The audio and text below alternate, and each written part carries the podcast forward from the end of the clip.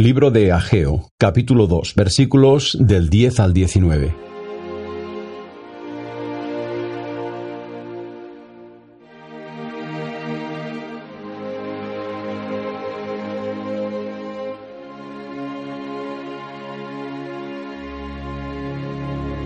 El segundo año de Darío, el día 24 del mes noveno, el Señor habló así al profeta Ageo.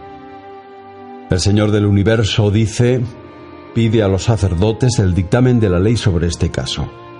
Si alguno lleva carne consagrada entre los pliegues de su ropa, y ésta toca el pan, las viandas cocidas, el vino, el aceite o cualquier otra comida, ¿quedará todo ello santificado? Los sacerdotes respondieron negativamente.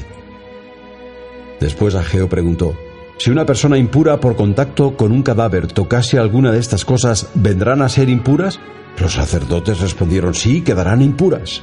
Entonces Ageo replicó, Así sucede con este pueblo y esta nación que está ante mí, oráculo del Señor.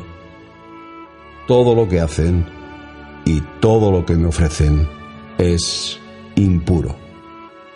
Pues bien, sacad las consecuencias de lo que sucederá desde hoy en adelante.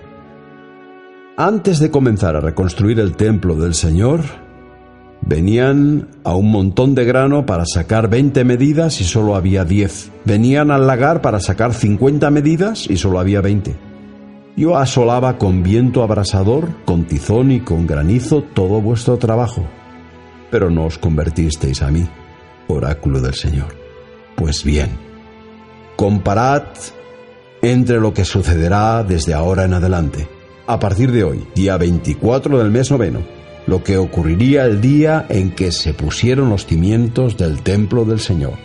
Es cierto que aún no hay grano en el granero y que todavía la vid no ha dado fruto, ni tampoco la higuera.